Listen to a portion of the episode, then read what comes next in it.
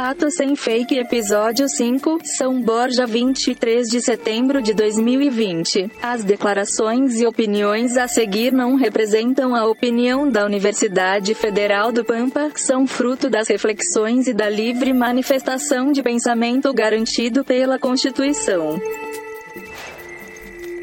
Fatos Sem Fake.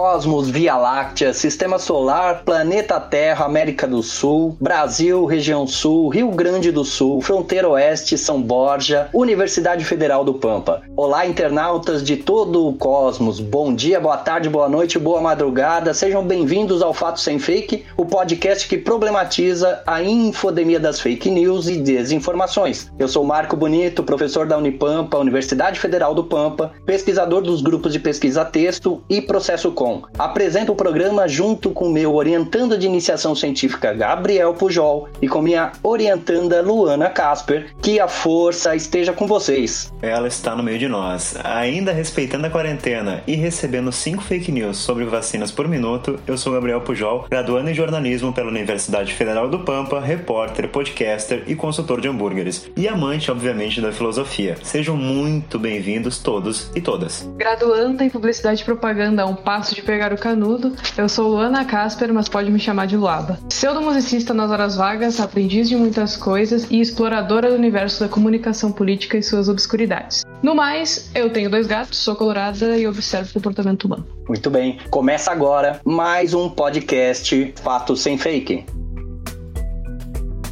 Em nosso quarto episódio, problematizaremos a seguinte questão: Como explicar as relações psicológicas da infodemia das fake news e da desinformação? Para nos ajudar com estas e outras questões, convidamos o professor Dr. Juan Droguet, que tem pós-doutorado em Faculdade de Filosofia, Letras e Ciências Humanas pela USP, é doutor em Comunicação e Semiótica pela PUC São Paulo, além dos títulos de doutorado e mestrado em Educação pela Universidade de Salamanca, na Espanha, e Universidade Complutense de Madrid, respectivamente. Também é teólogo pelo Instituto de Santo Anselmo, na Itália. O professor Juan ainda possui especialização em educação pela Universidade Católica do Chile, além de formações complementares pela Associação Internacional de Psicanálise Freudiana pela Universidade de Salamanca. Atualmente leciona em cursos de graduação de jornalismo, rádio, TV e publicidade e propaganda. Também na pós-graduação em cinema e psicanálise. Atua como professor convidado do Instituto Europeu de Design, Universidade de Salamanca e Complutense de Madrid. Também é autor de diversas obras literárias e consultor de revistas e repositórios científicos internacionais. Vamos para o primeiro bloco do Fato Sem Fake. Pedro, solta a vinheta.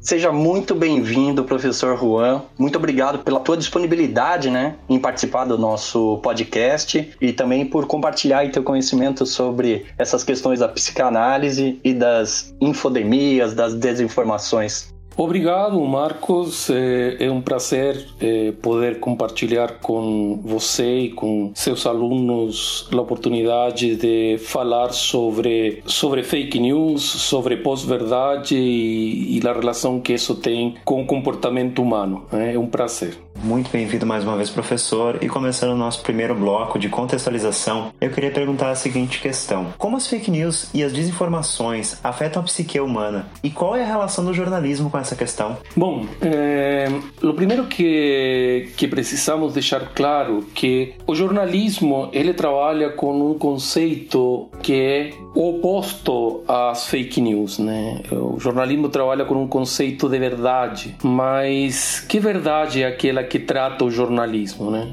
Justamente aqui aparece uma uma ideia muito pontual que é a verdade factual a verdade dos fatos. Isso é o que interessa, esse é o objeto do jornalismo. E ao tratar sobre a verdade factual, a gente entra num, em uma seara muito interessante, porque essa verdade factual ela tem um, um coeficiente, e esse coeficiente é cheio de tempo, espaço. Esses são os fatores que determinam, por exemplo, o que é uma verdade factual. E nesse contexto, ou neste contexto no qual estamos vivendo atualmente, a verdade factual sofre de assédios por parte do poder. E isso é uma questão fundamental para entender o que é o domínio das fake news neste universo da informação e da comunicação. Se nossa sociedade contemporânea tem se caracterizado especificamente por ser uma era da informação e da comunicação, a verdade factual tem um papel fundamental. Por isso que a função do jornalismo e do jornalista é justamente ser aquele que desvela essa verdade, que revela essa verdade para as pessoas. E o trabalho em relação a fake news é justamente cotejar, né? checar a informação. Eu queria entender, do ponto de vista da psicologia, o que leva uma pessoa a acreditar que é mais potente do que realmente é, no sentido de que a experiência pessoal já lhe sirva para compreender o todo o universo.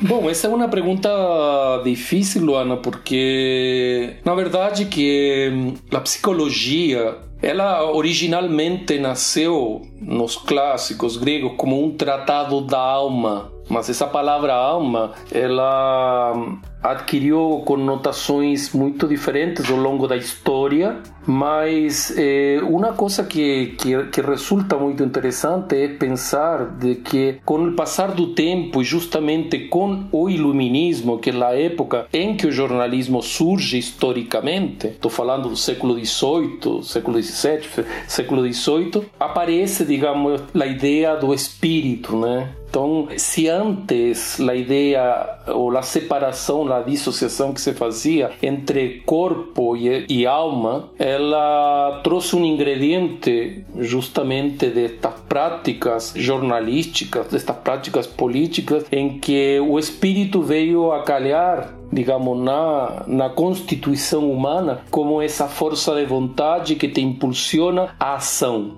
Então é interessante sua pergunta no sentido de que o ser humano ele tem, ele, ele em potência tenta a unificação e a transcendência da matéria através deste espírito que o move à ação. Então todos os indivíduos, né, e nisso a psicologia e particularmente a psicanálise, da qual eu posso falar, ela te dá um estatuto, ela te dá um poder. Eu acho muito interessante a pergunta nesse sentido, em que hum, aonde está o poder do indivíduo? É aí onde está a sua dignidade, né? Onde está a forma de se colocar individualmente perante o mundo e de como ele se relaciona com os outros a partir dessa individualidade. A gente vai ver que, desde o ponto de vista jornalístico, é muito interessante porque o jornalismo hoje em dia permite a um sujeito que sabe o que quer se colocar perante a vida e perante os outros, porque entende de de que sua realização e sua transcendência não dependem única exclusivamente de si mesmo, também depende de sua ação moral com os outros, porque quando falo de moral não me estou referindo única e exclusivamente a uma questão religiosa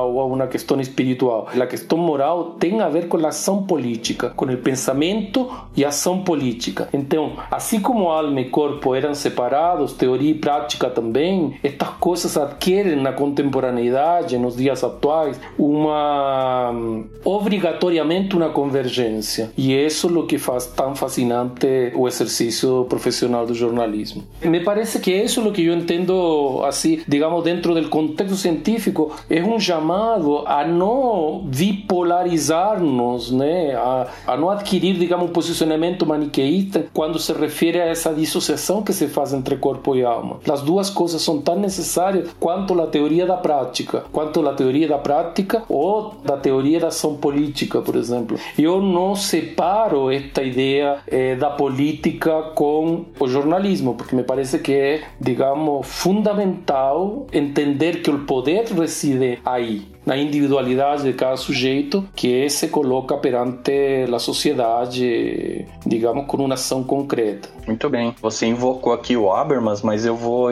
vou trazer de volta para a ideia da ainda ligado às questões da psique humana. Como é que você entende a pulsão do desejo, né, em relação às neuroses humanas, principalmente ligadas às questões da comunicação? Partindo da ideia de que a comunicação ela surge de uma revolução cognitiva, né, que nos traz a essa condição em 2020, de que maneira que real, simbólico, imaginário estão atuando, né, para fazer essa configuração de um ser humano que tem desejos nesse contexto do século 21 em 2020, né, em meio a tudo isso que está acontecendo com fake news, infodemia, desinformação, né? Como é que você enxerga e entende tudo isso? Bom, a sua pergunta, Marco, é, é, bem lacaniana, né? Essa ideia dos registros do real, do simbólico e do imaginário, basicamente a teoria de Lacan sobre a psique humana, né? Sobre nossa capacidade mental de poder elaborar as coisas, de poder entender a realidade. Então vamos por parte. E a questão da comunicação, quando Lacan falava da comunicação,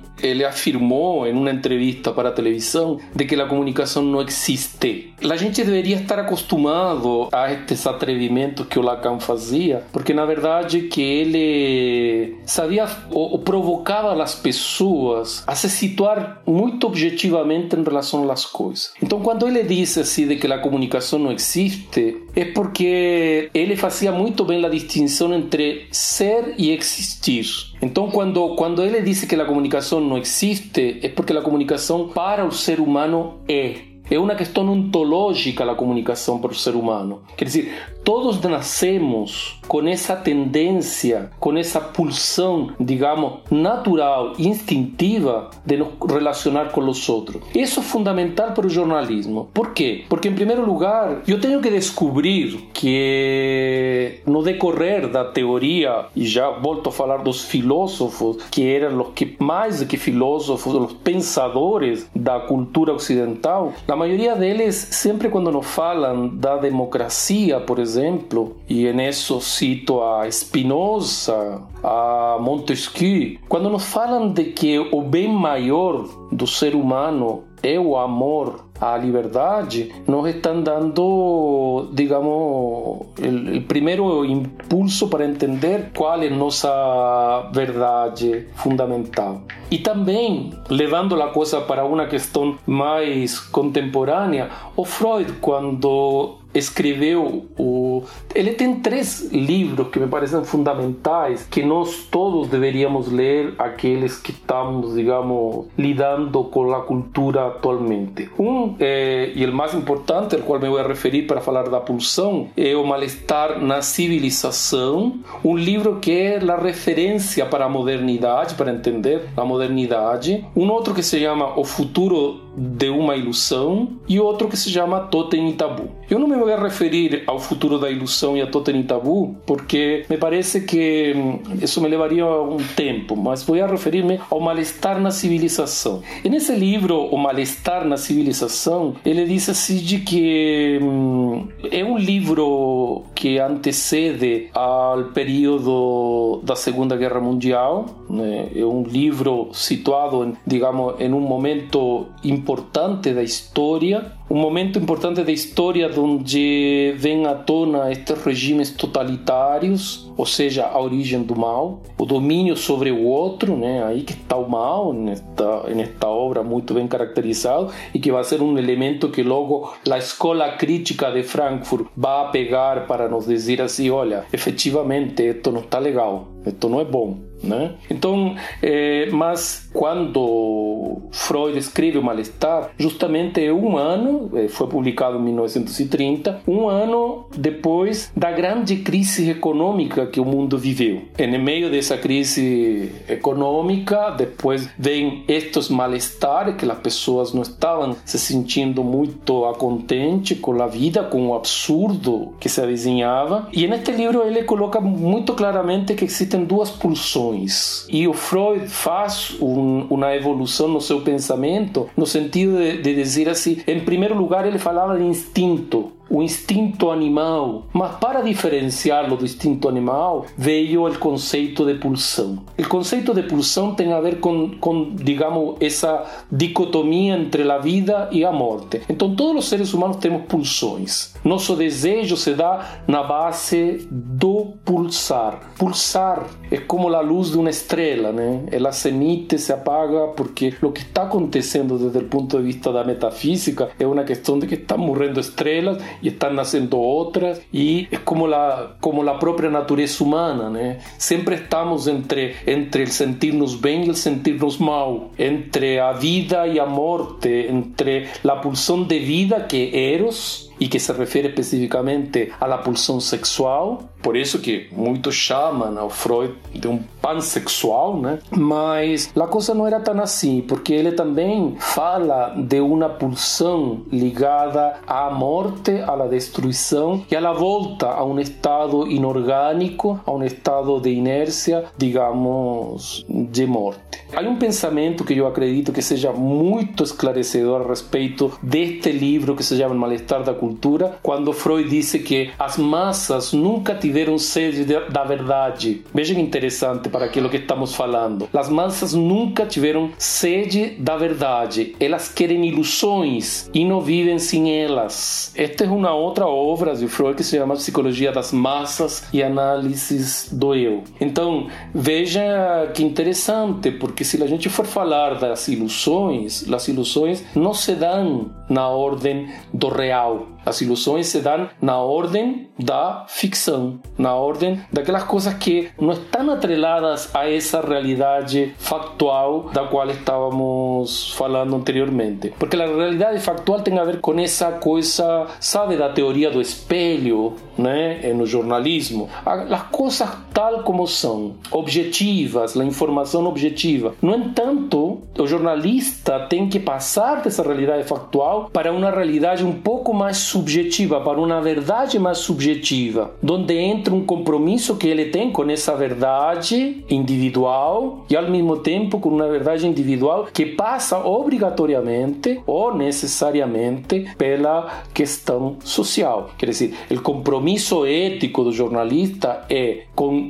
essa verdade objetiva, mas também com uma verdade subjetiva que lhe vai permitir se colocar perante os fatos, esses objetivos diante da opinião pública, porque ele vai influenciar a opinião pública. Por isso que esta ideia de fake news é a contramão, o contrajato daquilo que é a ética e a moral de, do jornalismo. Muito bom, Juan. Muito interessante. É essa relação toda, né, entre a verdade que é um existe no horizonte utópico, né, mas que é buscada pelo, pelo jornalista ou deveria ser, né, pelo jornalista e pelo jornalismo, né, como instituição, essa relação é muito interessante, né, com as questões da psique e, como isso se forma na, na sociedade. É, esse primeiro bloco, acho que a gente já está indo para o final, não é isso, Gabriel? Exatamente. Assim a gente chega ao final desse primeiro bloco. Eu peço que você que está nos ouvindo acompanhe o projeto Fato Sem Fake nas redes sociais. Estamos em praticamente todas as redes sociais que você mais usa. Vai vir agora a vinhetinha com nossas arrobas. Twitter, arroba Fato Sem Fake. Instagram, arroba Fato Sem Fake underline Unipampa. Facebook arroba Fato Sem Fake Unipampa. Medium arroba Projeto Fato Sem Fake.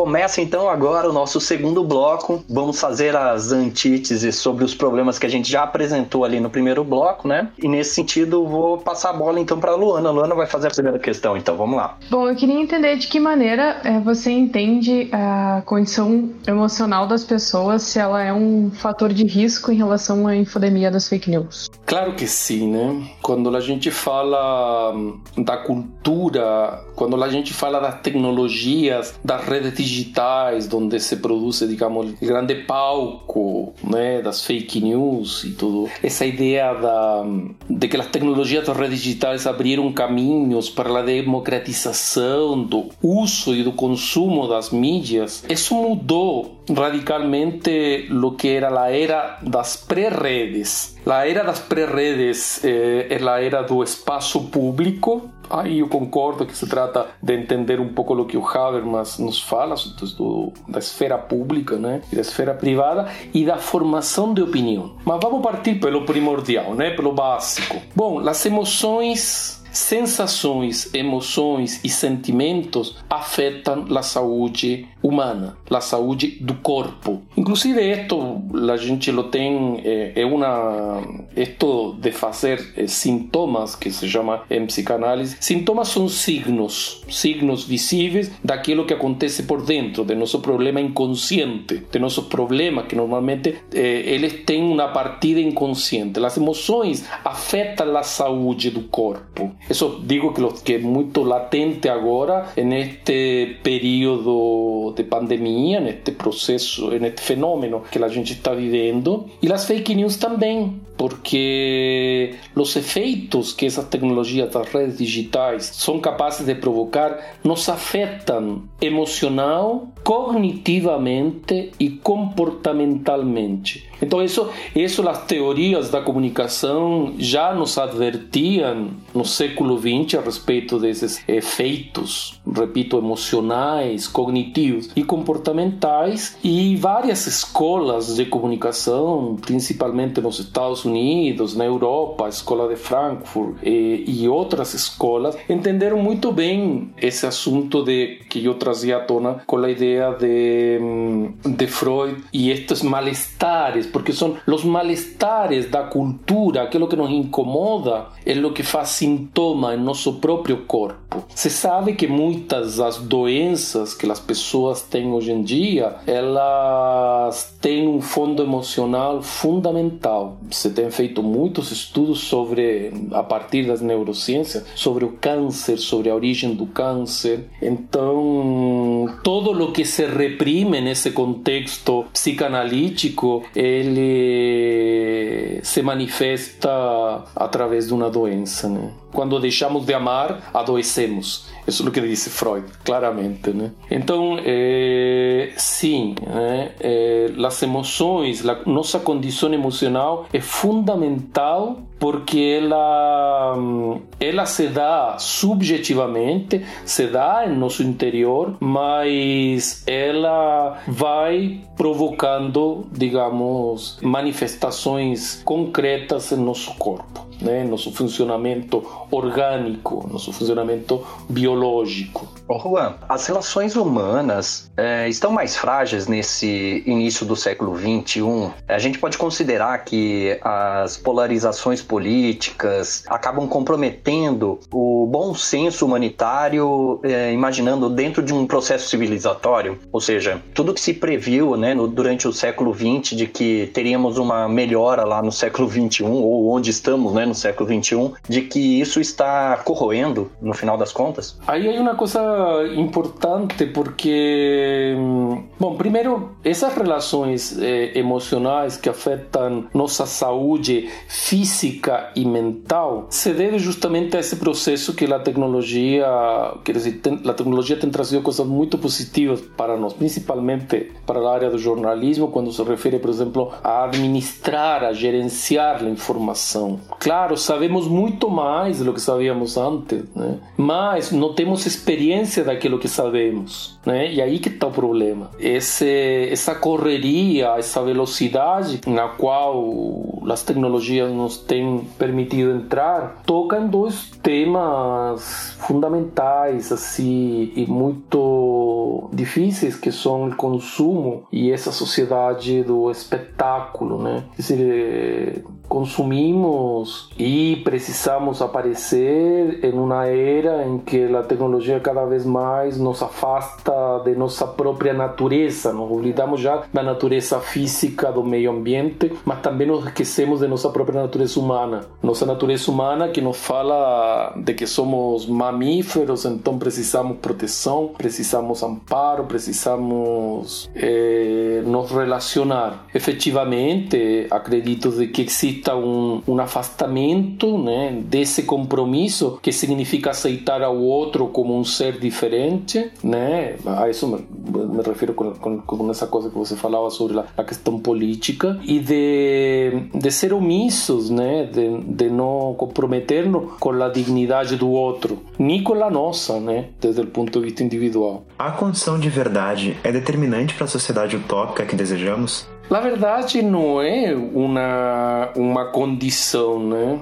Na verdade, é, um, um valor né? É um direito que nos otorga dignidade, né? É algo que você tem que abraçar na perspectiva de apostar nisso, né? Acho que a, a vocação eh, jornalística, eu acho uma das vocações mais nobres que existe hoje em dia. É nesse sentido, né? É no sentido objetivo no sentido, de, repito, do compromisso que a gente tem com a opinião pública. Eu acho isso muito transcendente. Eu se tivesse que fazer uma graduação, se eu tivesse que voltar atrás, com certeza hoje em dia eu fazia jornalismo. Porque é uma renúncia, né? É, é um risco que a gente tem que correr, mas é um risco. E aí volto à República de Platão, que por mais teórica e utópica que possa parecer, Platão disse que isso é o que te vai dar a imortalidade da alma. E eu acho que isso é uma, isso é uma condição que vale a pena experimentar. Claro, está na sequência um Aristóteles que nos vai dizer de que precisamos acreditar em nossas intuições, em, em nosso corpo, né, em, em, nossa, em nossas experiências mais sensíveis, mas justamente a graça né, de, da, da verdade está em que cada um descobre a sua verdade, porque a verdade, al final de contas, é quase o mesmo que o desejo, né? Ele não cessa até você morrer. Aí você trouxe trouxe o Lacan de novo, né? mas então, Juan, mas aí eu, eu, fico, eu, fico, me perguntando no seguinte, né? Se a verdade é um desejo, é, as pessoas acabam não confundindo o que é realmente verdade e o que é aquilo que eu quero acreditar que seja verdade? Não, porque aí que está a questão interna e aí talvez voltando um pouco ao que a Luana estava colocando sobre sobre a questão psicológica. Eu eu a vezes assim fico um, um pouco preocupado porque aqui no Brasil as pessoas quando falam de psicologia eh, costumam ser muito generalistas assim? Eu vejo, na verdade, jamais jamais em um tom subjetivo e muito íntimo, assim, né? Essa passagem que se dá do fato para a opinião e logo para a interpretação me parece o caminho mais interessante, porque hum, estes dias falava com uma jornalista da Folha que ela sempre fala comigo das críticas que ela tem para a formação que, que as pessoas têm em, em jornalismo, né? E me dizia, olha, me disse, hoje o que a gente está precisando no mercado mercado são pessoas que tenham o teórico, o técnico e o operativo ao mesmo tempo. Mas essas três coisas têm que ser muito complementares. É mais ou menos o que a gente estava falando sobre essa ideia da relação entre alma, corpo e espírito. Então, a verdade tem a ver com essa condição teórica que as coisas têm, com a técnica através da qual você materializa, com a técnica ritual e com a forma como você deliberadamente você aposta, você se compromete, porque isso que está faltando, compromisso, compromisso consigo mesmo, com os outros e com o mundo. Então, a verdade tem que passar necessariamente por esses crivos, porque veja só, você que Marco Antônio que leu o Merleau-Ponty entende que as pulsões são estímulos externos cuja informação perpassa nossos sentidos uhum. né, materiais, uhum. né? a visão, a audição, o tato, o fato, o paladar, etc, etc. Mas depois essa energia psíquica interior tem que se transformar necessariamente em uma ação deliberativa, mas aí vem sua escolha, sua escolha moral. Você escolhe como você vai materializar essa verdade em uma ação que sai de si e vai ao encontro do outro, né? E no, no caso do jornalista é isso, a informação tem tem que favorecer o bem comum, tem que favorecer, digamos, aquilo que a opinião pública quer. Não é a, a minha verdade. Minha verdade não pode ficar em mim, ela é compartilhada. E nesse sentido tem que ser honesta, né? Há poucos dias atrás estava falando justamente da experiência jornalística de Albert Camus, no sentido de ser um jornalista que se transformou em escritor a partir de, do fato de ele relatar a sua experiência não em um formato tradicional da literatura, em uma crônica. Então, que coisa mais interessante que uma crônica você ter alguém que é testemunho de algo que se está experimentando e que não falseia as coisas, que não fagotiza a realidade. A verdade nasce justamente de isso, né? De você ser um intérprete daquilo que está acontecendo. Qualquer outra coisa foge completamente desse escopo daquilo que é a verdade, né? Ah, sensacional, Juan. Eu ainda a gente não tinha falado isso aqui durante o podcast, né? Mas eu, eu fui teu aluno, fui teu orientando durante o mestrado e assim eu ficaria assim por horas te, te ouvindo assim porque é uma delícia, assim, é uma delícia te ouvir e poder ir pensando em mil outras coisas que vão sendo conectadas, né? Conforme. Mas a gente tá indo pro fim desse segundo bloco, né, Luana? Chegamos ao fim desse segundo bloco. Você que tá escutando, não se esqueça de compartilhar compartilhar o nosso podcast. O seu compartilhamento é fundamental para a nossa divulgação científica desse projeto. Twitter, arroba Fato Sem Fake. Instagram, arroba Fato Sem Fake, underline Unipampa. Facebook, arroba Fato Sem Fake Unipampa. Medium, arroba Projeto Fato Sem Fake.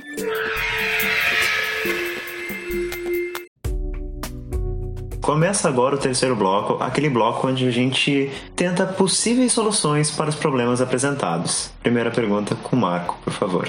Isso aí, Juan. Então, depois desse, dessa super aula assim, que a gente está tendo nesse episódio do podcast, né, misturando filosofia, psicologia, psicanálise, comunicação, antropologia, sociologia, né, é uma, é uma grande vitamina batida num liquidificador de ideias, assim, né, nesses dois primeiros blocos. É, então, agora a gente está encaminhando o nosso assunto aqui para os finalmente, né, para as conclusões do nosso, do nosso podcast. E esse nosso projeto aqui da Unipampa, ele tem uma pretensão, né? E essa pretensão é de fazer com que o curso de combatentes às fake news que nós vamos ministrar, né, para a comunidade, ele ajude a formar pessoas que tenham condição de atuar nas redes sociais como atores sociais nesse sentido, né? Fazendo com que as fake news não se propaguem, ou seja, como se fossem bombeiros das fake news. Então, quando percebe que tem uma fake news num grupo de WhatsApp ou nas redes sociais, a pessoa consiga combater isso. E a nossa maior preocupação né, nesse momento, quando a gente ainda está criando o nosso curso e criando essa ideia de como fazer isso, é de como instruir uma pessoa a agir né, nas redes sociais, nos grupos de WhatsApp principalmente, de maneira que ela tenha uma comunicação não violenta e que ela possa atingir um objetivo sem criar um novo atrito, né? Inter, uma inter-relação que seja uma, uma coisa com atrito. Como você acha que deveria ser a abordagem das pessoas nas redes sociais, já que tá todo mundo muito arredio, né? Você comenta alguma coisa que a pessoa não concorda, as pessoas ficam arredias e são muito extremistas, né? Então, como você acha que deveria ser a abordagem das pessoas quando elas identificam uma fake news nas redes sociais? Bom, é, eu acho que, em primeiro lugar, o jornalista precisa ser honesto e responsável. Honesto perante aquilo que ele faz, tecnicamente falando, né? em captar a informação, em ordenar a informação e gerenciar a informação. Ele deve ser honesto para, desde o ponto de vista teórico, técnico e operativo. Isso me parece que já lo falei, mas insisto com isso. Depois ele deve ser responsável, responsável com a ética e com a moral. E quando a gente fala de ética, nós estamos referindo a esse aspecto da verdade com a qual ele está comprometido como ser humano. Que verdade é essa que me toca incondicionalmente e que me faz sentir, pensar e agir da maneira que eu ajo? E a questão moral é a questão que tem a ver com minha conduta, né? que tem que ser um exemplo em relação à verdade. E nesse sentido, a moral não pode ser algo morno, né? tem que ser algo intenso. Com quem eu estou realmente comprometido? Eu estou comprometido com a marginalidade das coisas? Eu estou comprometido com aqueles que não têm voz? para prestarles uma voz. Eu estou comprometido com aqueles que não sabem se defender para eu exercer a apologia dessas pessoas. Me parece que fake news, e isso é uma tese minha, aqui no Brasil, e, e talvez a, a, aqui entro numa questão antropológica, né, já que você falava disso, Marco Antônio, eu acredito que as fake news, quando falava que a verdade factual sofre dos assédios do poder, eu acho que aí que está a questão da corrupção. Eu acho que aí aí que está a fake news se na fake nas fake news em esto que se chama pós-verdade se incubam questões muito complexas, né? Como preconceito, a, a banalização da mentira e uma série de a banalização do mal, essa coisa, essa coisa de querer dominar o outro, não aceitar o outro. Então, é, responsáveis com nossa ética e com a moral, né? Que me leva a agir a favor dos outros. É, é nesse sentido que eu acho que o trabalho do jornalista é um trabalho nobre, né? Porque se antes correspondia à teologia, às religiões esse papel, hoje eu já não, não vejo que haja distinção. Isso eu tenho tenho acompanhado muito as questões do Papa Francisco quando ele faz uma declinação bem objetiva para falar sobre o papel dos jornalistas nos dias de hoje. É, me parece que, que quando você vê no ecumenismo do Papa Francisco falando para jornalistas. Em uma entrevista que ele deu a Dominic Walton ele diz de que hum, de que bom você não não, não, não distingue né o comprometimento que a gente tem que ter nesse caso específico da Igreja Católica com os pobres mas se a gente se situar em outro contexto mais ecumênico a gente entende que, por exemplo, essa é uma mensagem para todos. Quer dizer, se pode praticar um jornalismo cuja ação deliberativa, ou seja, eu comprometido comigo, com os outros e com o mundo, efetivamente, isso é o único que pode mudar o cenário no qual atualmente a gente se encontra. Escutar ao outro, que isso é uma questão muito própria da atividade psicanalítica, mas não acredito que seja exclusiva da psicanálise e neto tento parafrasear um pouco o Papa. Todas as atividades profissionais elas têm que ter neste momento algo que se chama escuta, escutar o outro, escutar ao outro para quê? Para lhe dar dignidade essa dignidade política que ele foi perdendo durante o decorrer, durante essa transformação histórica que aconteceu do jornalismo tradicional para o jornalismo digital. Você acha que a pós-verdade será o signo do espírito do nosso tempo? Ai, mas é, é, exatamente isso. Eu acho que o jornalista é um intérprete do espírito do nosso tempo. Essa ideia do espírito do nosso tempo é uma ideia que ah, trouxe à tona Edgar Morin no livro Psicologia de Massa no século XX e entender a ideia do espírito do tempo é entender o que é o que move o mundo hoje em dia, né? Então, é, claro, estamos perante um fenômeno de uma pandemia onde a gente precisa resgatar justamente aquilo que a gente perdeu. O contato social, as relações sociais, né? É interessante esse fenômeno do isolamento desde o ponto de vista do paradoxo que isso significa, né? Parece que a gente rendia um culto muito grande à vida, mas parece que era só de palavras. E repito mais uma vez a tese, né? Nos esquecemos de, de que as coisas, para que realmente façam sentido,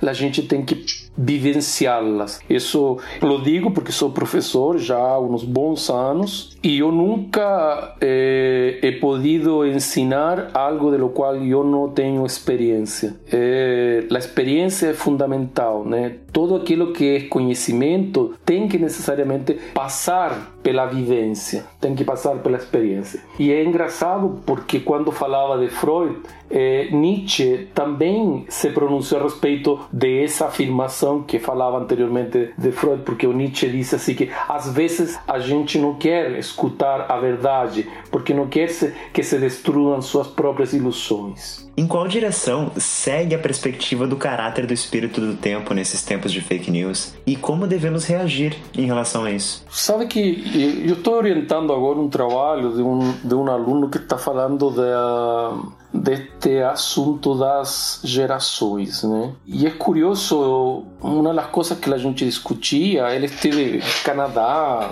né, falando, estou na escola de Toronto, né, escutando alguns autores falar sobre isso, e, e, e, esse tema sempre sempre foi um pouco discutível, né? Falar de, de geração, de gerações, é, é, um, é um tanto complicado, porque parece que o tempo é um estado, né? É um estado. E, e, agora que estamos passando por este momento tão complicado que é a pandemia, eu falava outro dia em uma conferência que dei para, para as pessoas aqui da América Latina e aqui do Brasil, que o tempo parece que ficou suspenso com isto da pandemia. Mas eu acho que o espírito, a, a suspensão do tempo, justamente ativa o funcionamento de nossa psique. Então, nossa psique começa a funcionar a, eh, a muitas, muitas pulsações por segundo. Né? Parece que nossa, nossa, nossa mente eh, se exacerba de pensamento quando existe isso da suspensão do tempo. E eu acredito que, que isso se deve justamente ao, ao fato de que a gente vinha em um ritmo muito acelerado, em um ritmo no qual esta sociedade do consumo e do espetáculo efetivamente nos estava consumindo e que de repente esta suspensão veio calhar justamente para que a gente repense e se reinvente em torno de, de um espírito novo que não nega o que aconteceu, que não nega o passado, mas essa correria desenfreada do capitalismo que já tinha sido prefigurada até por Marx, né? Dizia Marx que, que era típico das sociedades capitalistas que passassem por crise, né? E, e olha o que estamos vivenciando atualmente, né? Mas é, eu fico muito interessado com, com Marx porque Marx é, exerce o papel de jornalista, ele é editor de jornais, mas ele encontra, né, é, nesse momento também de crise, encontra na prática do jornalismo uma forma de defender os trabalhadores alemães. E isso lo vai divulgando por toda a Europa. E ele era um jornalista, né? Na verdade, ele estava aí nisso, em defender os trabalhadores. Por isso eu digo, é, acho que o espírito do nosso tempo, cada um tem que descobrir aonde que está o chamado, né? Isso que em psicanálise a gente chama de pulsão invocante. Constantemente a gente se tem que reinventar. Olha, eu sou cinquentão e olha minha experiência está sendo um pouco nesse sentido, poder acompanhar a estes jovens que tão, são cheios de intuições e que nos ajudam a, a entender quais são os caminhos que a gente tem que indicar. Nesta experiência que estamos fazendo, inclusive agora, nesta transmissão, é muito interessante porque, veja, são três gerações. Primeira, o vô, que seria eu, o, o meu filho, que é o Marcos, e você, que seriam praticamente meus netos, né? Estamos falando de, de três gerações em um momento no qual efetivamente é isso, nós precisamos reinventar e precisamos descobrir qual é a pulsão invocante da esfera pública que nos chama a nos comprometer até eh, de corpo, alma e espírito em isto que a gente está vivendo atualmente. É neste fenômeno de fake news, é neste fenômeno que não, não vai, não importa ir na contramão, mas a gente tem que defender nossa verdade e a verdade daqueles que se vão a ver influenciados por nossa opinião, a própria opinião pública.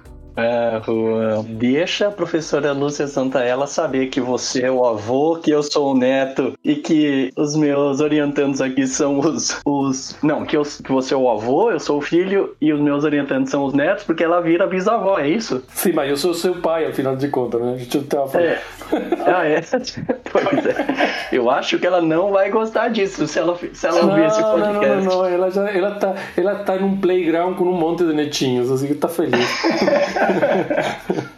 Ah, Juan, que delícia, mas olha, que delícia, né? Que delícia poder te ouvir, poder matar, matar saudades de, das tuas aulas. Para mim é um, é um, momento, é um momento muito, muito ímpar, assim, né? De poder te ouvir e relembrar tuas aulas, as coisas, como, como eu ficava encantado, né? É, durante as tuas aulas e dizer, né? Que é, esse é um, é um momento, assim, de, no nosso podcast que é um, é um banquete para as pessoas informar carnívoras, né? As pessoas que gostam de consumir informações, que gostam de comer coisa saudável, né? Eu diria que esse, esse podcast no ambiente da, dos informívoros seria uma, uma, uma alimentação é, bem recomendada pela, pelos nutricionistas da informação, se assim eu posso é, dizer. E mas a gente está indo para o fim deste terceiro bloco e a gente vai agora para o próximo bloco para fazer os nossos agradecimentos e nossas despedidas. Pedrão, pode soltar a vinheta que a gente vai para as nossas despedidas em seguida.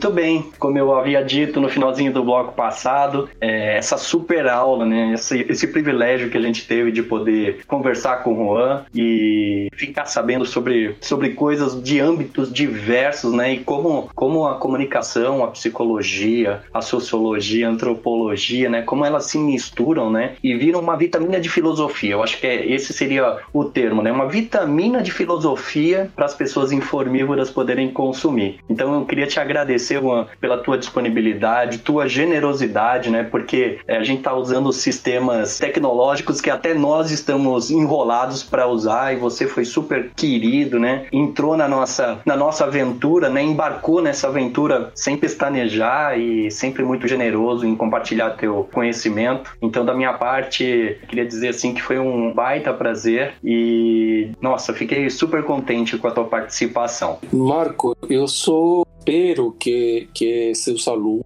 estes assim, que estão eh, na iniciação científica, tenham entendido que nas ciências humanas e sociais, na qual o jornalismo, digamos, ancora suas teorias, tenham entendido claramente que há elementos assim. Talvez eu, no meu espírito mais psicanalítico, tenha uma tendência a explicar muito mais o que é a verdade em um sentido mais positivista, né? que me parece que também é a linha do jornalismo. Entender, por exemplo, que a ideia do gênero interpretativo, ele vem com a maturidade, ele vem com aquilo que significa o distanciamento, né? que falava da escola de Frankfurt, da escola crítica, porque se a gente for pensar de que se hoje existe um humanista, esse é o jornalista. E o humanista não faz a distinção entre religião, política, arte. Para nós, não existe, né, dentro das ciências humanas e das ciências sociais, nas quais o jornalismo define né, suas teorias, suas práticas, não existe distinção entre religião, política e arte é todo algo que se vivencia de maneira convergente, por usar um termo de Jenkins, né? de maneira convergente, e nessa perspectiva da conexão né? com todos, nessa perspectiva universal, porque a universidade vem disso, né? da universalidade do conhecimento. E não se trata assim de ser um demagogo das verdades. Na ciência, a gente tem que, que sinalizar, digamos, algo completo, algo universal, né? O princípio da ética universal de Kant, por exemplo. Muito obrigado pela sua participação, por essa baita aula. Foi uma honra poder contar com você nesse episódio. Eu peço que divulgue seus canais de contato para quem estiver nos ouvindo possa ampliar esse debate e também acompanhar o seu trabalho. Ah, obrigado, Luana. Suas perguntas foram muito pertinentes em relação às possibilidades que a gente tem com a psicologia, né? possibilidades que a gente tem de se entender a si mesmo, porque é a única maneira né? conhecer-se a si mesmo, la manera de poder sair ao encontro do outro, né? Sair, digamos, para aquilo que é a esfera pública, né? para aquilo que é uma esfera onde está realmente o compromisso que a gente tem com a sociedade. E assim, e acredito que, que sim, que efetivamente, repito, para mim, as coisas que os alunos de, de um grupo como este, de iniciação científica, assim como os alunos que eu tenho na graduação, eles, eles me seguem e tem um Facebook, dois Facebook aí com meu nome, onde tem muita gente, Juan Droguet, tem muita gente que, que adere a isso. Logo vai ter algumas coisas também é, que estão montando aí um site, e eu sempre vou estar aí, que falei, a minha função paterna com é, Marco foi de abraçá-lo para mostrar-lhe um caminho e ele sempre dias me tem dito isso, de que em alguns momentos ele não entendia muito bem o que eu falava, mas com o passar do tempo foi compreendendo. E isso efetivamente é o que naturalmente acontece com todos nós, né? A, a vida vai mostrando de que é a experiência é que nos vai a dar a consistência do saber, do conhecimento. Exatamente, é disso que se trata, né? Talvez muita gente que esteja nos ouvindo, né, no podcast, esse que foi o nosso quinto episódio, né? É, talvez muita coisa do que a gente conversou hoje não faça sentido hoje, neste momento, mas ao decorrer aí da, das suas experiências no dia a dia, no cotidiano da sua vida, as coisas talvez se encaixem, vão fazendo um novo sentido e a nossa, a nossa ideia com esse projeto e com o podcast é promover isso na sua vida. Então a gente espera que a sua digestão de todas essas informações seja a melhor possível. Gabriel, finalizamos bem esse, esse episódio, né? Muito bem, como já é uma constante aqui no podcast, tivemos mais uma aula, como já falaste também, uma aula de psicologia, psicanálise, filosofia, comunicação, foi uma aula incrível e na minha perspectiva como um aluno de jornalismo que está terminando o curso agora e vai ingressar no mercado de trabalho, a sua fala hoje, além de ser inspiradora, eu vejo como fundamental. Então, fica esse presente nosso do Fato Sem Fake para você que está ouvindo essa aula belíssima do professor. E esse foi o quinto episódio do nosso podcast Fato Sem Fake. Se você gostou, o que é bem provável, ajude a divulgar as nossas redes sociais nas suas redes sociais, né? A gente está arroba Fato Sem Fake. Na sua barra de pesquisa é fácil nos encontrar, só colocar Fato Sem Fake que vai nos achar. Se tem alguma sugestão de pauta ou crítica construtiva, entre em contato conosco pelos nossos diversos canais. Também lembrando que estamos em todas as plataformas de áudio. Para mais informações sobre o podcast e o projeto Fato Sem Fake, nos siga nas redes sociais, é só digitar Fato Sem Fake que você nos encontrará Twitter, Instagram, Facebook e Medium. Muito obrigado a você que nos ouviu até este momento do podcast, nos fez companhia até este momento épico, né, do final do, deste quinto episódio. Muito obrigado ao Gabriel e à Luana que me ajudaram a apresentar o podcast, ao Pedro e à Emília que estavam no, nos bastidores nas questões técnicas e a Bia Peixinho que ficou nos acompanhando nos bastidores. Você pode nos ajudar muito divulgando o podcast, porque este projeto é um projeto de Universidade Federal que não conta com nenhum tipo de apoio e nós estamos fazendo tudo isso na raça, na vontade, na boa intenção de querer contribuir com a sociedade com algum conhecimento a mais. Então, sempre que você puder, ajude a divulgar aí nas suas redes sociais, a gente vai ficar bastante grato. Até o próximo episódio, espero que vocês tenham gostado. Sobe a vinheta aí, Pedrão.